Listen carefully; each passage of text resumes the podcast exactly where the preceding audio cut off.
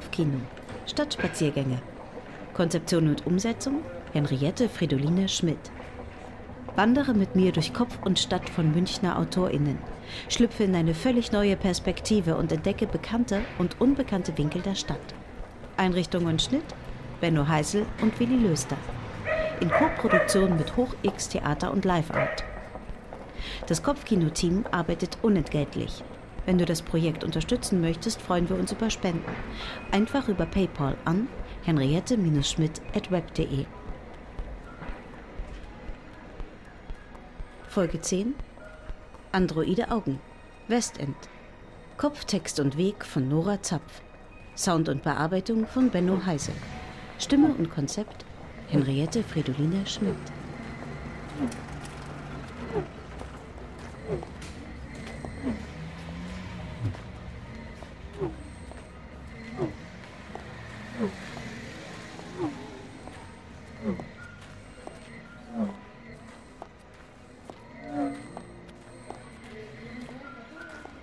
Sollen wir hier hoch? fragt sie. Wo sie dabei gewesen wäre, hätte man sich damals schon gekannt. Es gibt solche Wege und Gegenden, in denen man hängen bleibt. Das sind Gespräche wie eingebrannt. Eine Plauder- oder Diskussionstopographie. Da hängt das drin, was ich dabei fühlte. Abgewiesen, eingewickelt, gelangweilt oder am Ende aller Kräfte. Auf Blättern liegen diese Gesprächsfetzen. In Ampeln hängen Antworten, die im jetzigen Gehen wieder aufblitzen, in Erinnerungen springen. Es ist fast nachts. Also hier lang weiter? fragt sie. Sollen wir hier weiter? Sie ist auf Wiederholung eingestellt. Beziehungsweise gibt sie erst Ruhe, wenn ich ihr antworte. Ich laufe mit meiner androiden Freundin Clio, ihr Name, auf die Hackerbrücke von der S-Bahn-Station aus. Treppen hoch, auftauchen in den grauen liegenden Kran mit den Bögen aus Streben. Hier ist einmal im Jahr Chaos. Polizei tönt durch Lautsprecher, um Trachtenmassen zu lenken. In diesen Zeiten kommt niemand sonst über die Brücke. Sie ist wie ein Korken, der das Westend verstopft. Es gibt kein Ein oder Aus. Der sprudelige Wein namens Bier befindet sich inside, in den Eingeweiden der Theresienwiese, deren Leber in dieser Jahreszeit überstrapaziert ist. Ihre Lungen auch. Den Rest des Jahres kann man sich in die Streben der Brücke setzen, Richtung Sonnenuntergang statt auswärts oder Richtung Frauentürme statt einwärts. Das ist nichts für mich. Eher was für Pärchen zu einem romantischen Treff, so wie die Schlösser, die in den Drahtnetzen dort hängen. Brückenkitsch. Ich sage zu meiner androiden Freundin, schau, hier bin ich oft mit dem Fahrrad gefahren, wobei das Denken auf Fahrrädern ein anderes ist. Es gerät leicht ins Schlingern. Die Brücke ist das Maul des Westends. Man fährt an scharfen Zähnen vorbei, die zwar nicht spitz sind, aber umso gefährlicher. Viele weiße, hässliche Neubauten, die aussehen wie Backenzähne. Dann biegt man um die Ecke und kommt auf die Landsberger. Hier wohnte meine Schwester länger. Das heißt, hier war ich oft wobei ich mir immer Sorgen machte wegen der vielen Abgase, die von außen nach ein, zwei Tagen schon am Fenster als Schlieren sichtbar waren. Vorbei am bosnischen Friseur, der erste, bei dem ich je war, um mein Haartrauma zu besiegen. Davor schnitt ich sie selber ab. Niemand durfte dran, das kommt von der Zeit, in der ich keine Haare hatte nach schweren Masern. Jedenfalls hat mich hier der Mut gepackt und ich habe die Haare bearbeiten lassen. Vorbei an der Josefa, dem kleinen Café, das kurz schließen musste wegen zu hoher Mieten. Das Pärchen, das das Café betrieb, kannte ich aus dem Club Court, von der Bar, wo ich vor Jahren gearbeitet hatte. Vorbei am Copyshop, auf dem das Schild steht Kirak. Seit 1991. E-Mail, Handyzubehör, Drucken. Es erinnert mich an so viele Stressdrucke von Dokumenten vor irgendwelchen Zugreisen. Ich hatte ja ewig keinen Drucker. Schau, diese Straße, Holzapfelstraße, führt uns auf die Schwanthaler Höhe. Was machen wir eigentlich hier? fragt sie. Geht es hier lang? Geht es hier lang? Geht es hier lang? Was machen wir eigentlich hier? Du sollst das speichern, sage ich. Alles. Damit ich es danach auf Festplatte übertragen kann und es nicht mehr vergesse. Damit du es meinem Nachwuchs vorspielen kannst, beziehungsweise einspeisen kannst. Ganz wie es technisch am einfachsten ist, okay? Ich sage dir schon, wo lang wir gehen. Okay, antwortet sie. Ob das unterwürfig oder beflissen ist, kann ich nicht erkennen. Was ich mag an ihr, dass ihre Plosive manchmal hängen bleiben und sich in kurzen Abständen wiederholen, als stottere sie, als wären es kleine Explosionen eines noch nicht ganz funktionierenden Motors. Ist eigentlich noch genug Platz auf deiner Speicherkarte? Ah, das hätte ich dich vielleicht vorher fragen sollen, hm? Aber wir sind längst eingebogen in das Viertel, sind durch die Speiseröhre abgerutscht ins Innere des Westends und laufen durch die Eingeweide. Das verfallene Gasthaus am Eck hält den Saturn auf Sicherheitsabstand, das weiß ich. Distantia de Riscate. Hm. Erst als wir näher kommen, sehe ich, dass es das Haus nicht mehr gibt. Dass auch das verfallene Restaurant von gegenüber nicht mehr steht. Da ist jetzt eine Lücke. Schau, schau, das möchte ich dir so gern zeigen, dränge ich weiter. Warte, hält sie mich an.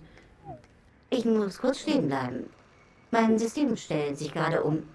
Wird aktualisiert. Ich warte. Wir stehen am Eck zur Schwanthaler. An den Gleisen bis zum Hauptbahnhof liegen gespiegelt die zwei sehr unterschiedlichen Viertel. Auf der einen Seite das Westend mit seinen Drückerbuden, Vergangenheit, den Spätis und Borzen, jetzt. Und dem Geburtshaus, Zukunft. Nein, nein, nein, äh, lösch das lieber, unterbreche ich mich. Obwohl ich das nur gedacht und gar nicht laut zu ihr gesagt habe. Ja, damals wusste ich ja noch nichts vom Geburtshaus, Gelöscht. antwortet sie. Die Drückerbuden und den Rest auch. fragt sie. Nein, nein. Nein, nein, von denen hat mir meine Großtante erzählt, die da Sozialdienst machte. Da war das Westend noch ein anderes. Die Drückerbuden sind verschwunden, aber Spätis und Borzen bleiben, worum ich froh bin. Jedenfalls auf der anderen Seite der Gleise Neuhausen ein ganz anderes Viertel mit dem Arnulfpark. Ihn gibt es erst in der Zukunft. Und den vielen SUVs und Anzugträgern mit den verschwundenen Bars und verdrängten Cafés. Hier weiter. Fragt sie. Die glasklare Stimme neben mir. Hey, magst du ein Eis? frage ich zurück, weil ich im Moment die Eisdiele sehe. Immerhin trägst du meinen Nachwuchs unter dem Herzen. Da tut ein bisschen Süßes zwischendurch gut. War das ein Befehl? Sie ist zwar nicht sicher, ob sie will, aber ich bin schon reingesprungen, schräg gegenüber vom Café Marais. Erstaunlich, dass die Eisdiele um die späte Uhrzeit noch auf hat. Und ich habe ihr ein Erdbeereis geholt, das jetzt in ihre Roboterhände tropft. Ich habe vergessen zu fragen, ob sie Erdbeer mag. Mein Nachwuchs jedenfalls soll es mögen. Ich weise auf die Fenster vom Café hin. Hier der Krebs, die zerbrechende Beziehung hier, Gedankenfetzen, Gesprächsstücke. Speichern. Speichern bitte. Das darf nicht verloren gehen. Warum eigentlich? Jedenfalls wusste ich da noch nichts vom Geburtshaus. Hatte mich noch nicht überall informiert nach Fruchtbarkeitskliniken, künstlicher Befruchtung und androider Leihmutter etc. Aber jetzt wächst mein Nachwuchs in ihr heran, nach vielen Versuchen. Sie drückt immer wieder auf ihren Speicherknopf, um nichts zu verpassen, um alles gleich weiterzugeben in das Hirn unseres Nachkommens. Unseres, sage ich. Dabei weiß ich eigentlich gar nicht von wem genau. Der Speichervorgang ist ja vor allem dafür da, dass sie dem Nachwuchs meine Vergangenheit erzählt. Jedes bisschen. Und das Problem ist, mir fehlen selbst so viele Stellen. U-Bahn-Ausgänge, Fahrradständer, Details eben, Gerüche und so. Deshalb ist es so wichtig, dass uns nichts entgeht beim Durchgehen, dass sie Fotos macht und sich umsieht. Sie läuft immer ein Stück hinter mir, betrachtet mich dabei in der Umgebung. Dann, als das Eis nur noch ein kleines Dreieck aus Waffel in unseren Fingern ist, deute ich zum Waschsalon um die Ecke ziehe sie fast davor. Die rotgroßen Waschmaschinen mit blauem Sockel stehen nebeneinander bereit. Dahinter Fliesen mit roten Ecken. Hier habe ich die Kleider gewaschen, oft nachts, weil es zeitlich nicht anders ging. Ich mochte immer die vielen Maschinen, wie sie gleichzeitig vor sich hinrattern, mit der Unterwäsche des ganzen Viertels in ihrem Schlund. Man hätte hier Partys feiern sollen, auf wackeligen Waschmaschinen. Dieser penetrante Geruch nach billigem Waschmittel, gleichzeitig eklig und irgendwie gut. Zurückspulen. Nochmals überprüfen. Ist die Anweisung, die mit blechener Stimme aus ihrer Halskette tönt. Sie macht es. Sie ist auf Wiederholung eingestellt. Beziehungsweise gibt sie erst Ruhe, wenn ich ihr antworte. Ich laufe mit meiner androiden Freundin Clio, ihr Name, auf die Hackerbrücke von der S-Bahn-Station aus. Treppen hoch, auftauchen in den grauen liegenden Kran mit den Bögen ausstreben. Hier ist einmal im Jahr Chaos. Polizei tönt durch Lautsprecher, um Trachtenmassen zu lenken. In diesen Zeiten kommt niemand sonst über die Brücke. Sie ist wie ein Korken, der das Westend verstopft. Es gibt kein... Und so weiter. Es passt alles. Bisher hat sie alles Geredete und Gesehene aufgenommen. Gut. Hey, kannst du gut laufen? frage ich. Ich meine, trotz des wachsenden Bauches nicht, dass du umkippst und es passiert was mit dem Nachwuchs. Wir biegen mit dem letzten schmilzenden Eis in der Hand um die Ecke. Tulbeckstraße. Sie passt besser auf beim Gehen. Ich beruhige mich. Sollen wir hier weiter?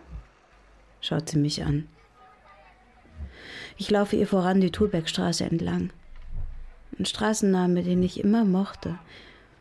Thulbeckstraße. Hm. Hier habe ich gewohnt über fast sechs Jahre, in einer Wohnung, die bei allen nur als Schuhschachtel bekannt war. Winzig, aber gemütlich, mit einer kleinen Feuerleiter vor dem Fenster. Mini-Zimmer, Küche, kaum ein Eck und Bad, das in das Zimmer hineinragte. Aus dem einzigen Fenster sah man über die verschiedenen hohen Dächer des Westends. Auf die Feuertreppe setzten wir uns oft, um darüber hinwegzusehen, uns zurechtzufinden. Ein fakes New York in Miniatur. Hier liegt ein Teil von mir begraben, sage ich zu ihr und winke ihr zu, sie solle hinter mir in den Innenhof der Thulbeckstraße 15 kommen, vorbei an der Garage zu den abgestellten Fahrrädern zwischen gerade buntem Efeu. Es ist wie ein Finger, der mir fehlt. Hm, manchmalige Phantomschmerzen. Kannst du Fotos machen? Ich mag diese Dächerwellen immer noch. Sie sind wie ein Meer von unterschiedlichen Höhen und Abständen. Schau nur, dass du nicht das Falsche fotografierst, ja? Am besten, du schleißt dich die Feuertreppe nach oben. Den ersten Teil musst du klettern, aber die Funktion hast du doch an deinen Füßen, oder? Hm, am besten ohne bemerkt zu werden. Von dort aus kannst du dann alle Schichten dieses Magens von Viertel sehen. Im Innenhof Mit den sieben Tiefen. Jede Tiefe ist abgetrennt von der anderen durch ein neues Gebäude. Erst die Fahrradgarage, dann der größere Schuppen, das kleine Hinterhaus, die beiden unterschiedlich hohen Mietshäuser links und rechts, durch die man hinten die Autowerkstatt aus Glas sehen kann, das wie ein geladenes Raumschiff wirkt. Und noch dahinter das lange, graue, eckige Hochhaus vor der Theresienwiese, in dem der Saturn noch ist. Sagt man heute noch Butze? Es war meine Butze.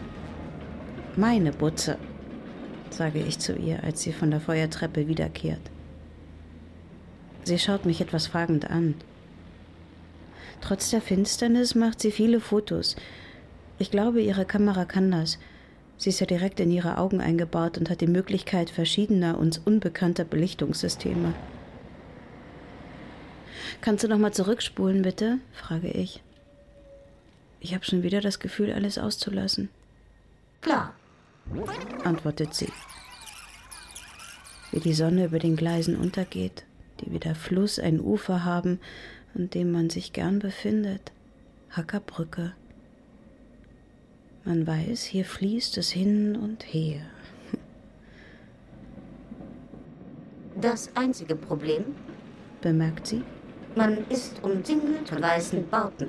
Man kennt sich nicht aus, kann sich nicht festhalten. Ja, nicke ich. Ich hebe den Finger und wische ihr das restliche rote Eis von unter den Lippen. Ihr Metall fühlt sich dort warm an. Alles gut. Wir spulen wieder vor in die Turbeckstraße. Was ich vergessen hatte, ihr zu zeigen, da ist der einzige Bäcker mit Pickernusstasche am Eck zwischen Tulbeck und Licksalz. Jeden Morgen, erzähle ich, jeden einzelnen Morgen. Hier wusste ich, was Einsamkeit ist. Wie ein eingeschlafener Arm liegen die Erinnerungen hier rum. Das Süße am Morgen lud mich in den Tag ein. Ihre Füße klicken schuhlos über den Betonboden. Gleich sind wir da, flüstere ich. Es schlafen schon alle im Viertel. Was ich auch vergessen habe, den Buchladen zu erwähnen, der um die Ecke lag in der Liegseite. Den gibt es lang nicht mehr. Soll ich ihm trotzdem von ihm erzählen? Deinem Nachwuchs? fragt sie.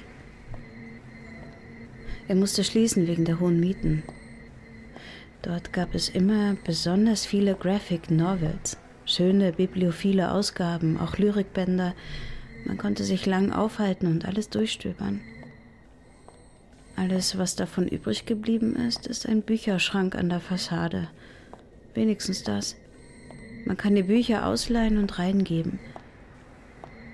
Darüber wohnten damals Freunde, die längst umgezogen sind, über die ich das Texttreffen kennenlernte. Eine andere Zeit. Ah, aber die vielen Nächte hier. Sagen wir mal gestern Nacht. Nehmen wir an, es wäre gestern gewesen. Erst Isa auf Decken, dann Charlie. Die fast Ohnmacht wegen fehlenden Sauerstoffs, aber die Lichter des Clubs spiegeln sich noch am Innern meiner Lieder. Oh, kannst du mich daran erinnern? bitte ich sie. Hier war der Kuss und hier das Rezept für die Pille danach. Sie schaut mich an, neugierig mit einer Augenbraue hoch, Blick auf das Apothekenschild gerichtet. Da nickt sie kurz und geht weiter. Gibt es eigentlich ein Recht auf Erzählen? Auf Speichern bzw. gespeichert werden? Wenn ja, für wen und wie lange? Das kommt mir plötzlich in den Sinn. Also ich kaufe einen Platz auf dem Datenfriedhof, damit mein Nachwuchs da weitermachen kann, wo ich aufgehört habe. Ihr wird meine Erinnerung eingeimpft, noch im Androidenbauch. Diese Erinnerung kostet Geld. Hm. Spüre ich das Skrupel? Ich kann mich außerdem nicht gut erinnern. Es fehlen Einzelteile, Arme, Beine von Tagen. Meine Mutter sagte, glaube ich, einmal zu mir über diesen ganzen Dächern, wie am Telefon, dass ich lebe wie ein alleinstehender Mann vor hundert Jahren. Ich ernähre mich selbst, habe Affären und schlafe doch allein. Damals hieß das für mich einsam, ziellos, verloren sein und irgendwie nicht richtig. Obwohl genau das das Richtige war. Und jetzt verstehe ich, was sie meinte und dass es sogar eine versteckte Art von Anerkennung war. Wie auch immer. Ich schüttle den Gedanken weg. Hier im Westend habe ich gelernt, allein mit mir zu sein, mit dieser Verlorenheit umgehen, sie nicht leugnen, auch wenn sie wie ein Dolch sein kann, um den herum man sich drückt, und doch frei sein. Soll ich das speichern? fragt meine Begleiterin, die mich um fast einen Kopf überragt, was mir ein wohliges Gefühl gibt, weil ich mich neben größeren Androiden geborgen fühle. Ja, zur Not können sie dich auffangen, ein Stück tragen. Ja, gern. Ich habe das nur leise gedacht, aber meine Androiden und ich sind vielleicht auch durch den Nachwuchs mittlerweile so verbunden, dass sie meine Gedanken zu kennen scheint. Wenn ich daran denke, wie lange das Prozedere war, wie die Blutinseln in den Bauch legen zu lassen, die Plazenta einzubauen, die Anlage der Fruchtblase, die sich langsam um das Kleine herum bilden sollte, bis alles richtig verbunden war. Jetzt sind wir körperlich verbunden durch diesen Nachwuchs, der in ihrem Bauch lebt, aber meiner ist. Körperlich sage ich, obwohl das auf sie nicht zutrifft. Ihr Organismus ist ja Metall, ist Befehl, einfach Datensatz. Hey, vielleicht speicherst du unter einem geheimen Passwort? Dann kann nur ich und nur dann es abspielen, wenn ich gewappnet bin. Oder, oder die Person, der ich vertraue, also der Nachwuchs. Man muss immer wählen zwischen Freiheit und Einsamkeit.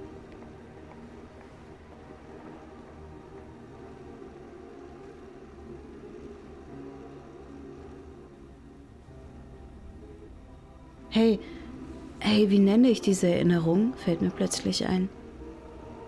Ich meine, damit ich sie schnell wiederfinde und sie dem Nachwuchs auch schnell vorspielen kann. Hm, Überlegt sie. lose Prosa im Westend? Sie schmunzelt. Oder auf Englisch? Loose Prose. Nochmal. Ich bin mit meiner Androidenfreundin unterwegs. Sie soll für mich mit ihren Augen fotografieren, auch wenn es gerade ziemlich dunkel ist. Langsam leeren sich die Straßen. Wir laufen jetzt wieder aus dem Innenhof in der Thulbergstraße und Richtung Goyerplatz über die Ganghofer und dann die Goyer entlang. Hier kommt mir der Name NSU in den Kopf. Ich suche in meiner Erinnerung nach dem Namen des Opfers habe ihn jedoch vergessen. Ich lasse sie in Google nachsehen. Ah, Theodorus Bulgarides hieß der Erschossene, der einen Schlüsseldienst hier hatte an der Trappentreu. Richtig. Es ist eine kleine Gedenktafel angebracht, sehen wir. Allerdings sehr allgemein formuliert. Auch am Goyerplatz, wo wir jetzt stehen, hat mal eine Freundin gewohnt im obersten Stockwerk. Man gelangte über einen langen Gang im Dachgeschoss hin zu ihrer kleinen Wohnung. Das Klo lag auf dem Gang. Es war sehr gemütlich, unvorstellbar billig, sowas findet man heute nicht mehr. Es gibt von dieser Stadt so etwas wie eine Landkarte der Freunde, merke ich gerade. An jedem Ort, wo mir liebe Leute wohnen, gehe ich etwas langsamer vorbei und versuche ein paar Momente und Worte aufzuspüren. Als hätte ich wie meine Androiden einen Infrarotblick, versuche ich durch Wände zu schauen und die Herzen klopfen zu sehen. Ah, hier ist noch wer lebendig. Lebendig. Diese Landkarte macht mein München aus. Sie schützt mich vor den Ohrfeigen, den glatten Fassaden vor dem Inneren überfallen werden durch gleiche Haarschnitte und Krawatten. Am Gollierplatz ist der Spielplatz leer. Nur ein paar dunkle Gestalten spielen Schach. Ich muss an ein Theaterstück in der Nähe denken, in einem Westender Hausflur. Es war ein Stück über Roboter, die es damals zwar schon gab, die aber noch nicht so weit entwickelt waren wie heute. Hm, wir laufen einmal um den Platz herum. Es rascheln die Herbstblätter der Kastanien am Boden, als wir über sie laufen. Meine Androidin macht mit den Füßen klack, klack, klack. Einmal rutscht sie fast aus auf den nassen Blättern. Sie hält sich kurz an mir fest. Ich spüre ihren Maschinengriff und erschrecke kurz. Ob sich mein Spross in ihr wohlfühlt? Ob er das Ticken ihres Herzens hören kann, das Piepsen, wenn sie aufnimmt oder fotografiert, wie es wohl ist? Das einzige Lebendige in einer Maschine zu sein, überlege ich. Gleichzeitig bin ich froh, dass ich den Bauch nicht tragen muss, dass sie mir überall hin folgt, dass ich Kontrolle darüber habe, was sie ist und sieht, dass ich sehe, wie der Bauch langsam größer wird. Aber ich habe auch lang darauf gespart. Wir laufen jetzt Richtung Post in der Bergmannstraße, wo sich lange Schlangen bilden, egal zu welcher Uhrzeit. Jetzt ist aber alles dunkel und leer. Die Straßen gähnen uns entgegen. Unsere Schritte hallen. Ihre Klack, meine Taps. Auch wenn immer wieder ein oder zwei Besoffene uns entgegenkommen. Auch ich bin oft betrunken von der Nacht und vom Tanzen in meinen Innenhof geschwankt lauter Zitate im Kopf aus Büchern oder von Lippen gelesen. Es ist ein bisschen das Betrunkenenviertel auf eine gute Weise. Ich meine nicht die Alkoholiker, die gibt es überall. Aber es ist nachts nicht so einsam wie der Rest der Stadt. Man trifft hier und da noch jemanden, der nachts im Waschsalon ist, auf der Bank sitzt, sich unterhält etc. Aber ich wiederhole mich und Ende September, Anfang Oktober eher unangenehm, die Alkoholleichen um jede Ecke, vor denen man sich hüten muss, weil sie sich noch schneller bewegen können als gedacht. Wir biegen um die Ecke und sind an der Schwanthaler Höhe, wo wir früher in der Gruppe Basketball oder Tischtennis gespielt haben. Auf öffentlichen Sportplätzen zu spielen gefällt mir. Es ergeben sich neue Konstellationen. Jetzt ist der Park von der Schwanthaler Höhe verschwunden. Jetzt steht hier ein großer Kühlpilz, der gegen die Erderwärmung etwas im Viertel ausrichten soll. Er schillert in grellgrünen Farben und ist unten von Moos bewachsen. Er soll dem Platz etwas von seiner Kühle wiedergeben. Der große Pilz ist mittlerweile das zweithöchste Gebäude Münchens nach dem Fernsehturm überragt viele Dächer in der Umgebung und er wächst ständig weiter. Oh, hier war ich verliebt in das Leben, ich sag's dir. In Sportplätze, Spazierwege, Cafés. Speicherst du das, ja? Aber auch, ja, auch verletzt von den Gefahren und der oft fehlenden Hoffnung. Wir laufen unter dem Pilz vorbei. Aus den Lamellen kommt laute Musik wie Wasser an unsere Ohren. Gerade ein französisches Chanson. Dann gehen wir weiter die Gangrufe an den hässlichen Gebäuden links vorbei, die verdecken, dass dahinter der Saal liegt, wo Mahler seine achte Symphonie zum ersten Mal aufführte. Es führt längst ein eingeschnittener Weg dorthin, mit zugepflegten Bäumen, die nicht zum Musikmalers passen wollen. Dann müssten sie wild sein, wuchernd. Im Biergarten dahinter feierten wir letztens den Geburtstag einer Freundin. Aber das konnte ich damals nicht wissen. Was mir einfällt, dass ich zwei Freundinnen hier ein Foto gezeigt habe, das erste Mal, was mir wichtig war, meine Spannung, was sie sagen werden, mein Mitteilungsbedürfnis, endlich ich selbst sein zu können. Egal. Das kam alles erst später und gehört nicht hierhin. Ich war immer knapp bei Kasse, fällt mir dann ein. Gerade liefen wir an der Sparkasse vorbei, die mir immer Minuszahlen anzeigte. Jetzt führe ich meine Androiden teuer erstanden über die kleine Brücke, über die Straße, kein Fluss darunter, hin zum Westpark. Hier mit dieser steigenden Straße, auf der man nach rechts über eine kleine weite Brücke über die Autobahn gelangt und in den Park eintritt, ist der Ausgang. Also vielleicht der After des Westends. Hier fängt der Westpark an. Sie schaut sich um im Park und sieht die Enten. Es steht ihr auf der Stirn. Android File Transfer, blinkt die Schrift. Sie knipst noch in alle Richtungen, um nichts zu vergessen. Sie ist sehr gewissenhaft. Wurde gut gebaut. Hm. Da bemerke ich, ihr läuft eine Träne an der Nase entlang. Dann noch eine. Das heißt, ihr Mechanismus kann bald keine Informationen mehr aufnehmen. Ich hätte ihr gern noch den Rosengarten und die asiatischen Palais gezeigt, aber wahrscheinlich muss ich nochmal mit ihr herkommen, wenn der Rest schon verarbeitet ist, wenn er schon beim Nachwuchs im Bauch angekommen und für immer gespeichert ist. Ich halte an, beschließe mit ihr, dass für heute genug ist, streichle ihr die kühlen Wangen. Fasse ich ins Leere? Fasse ich ins Leere?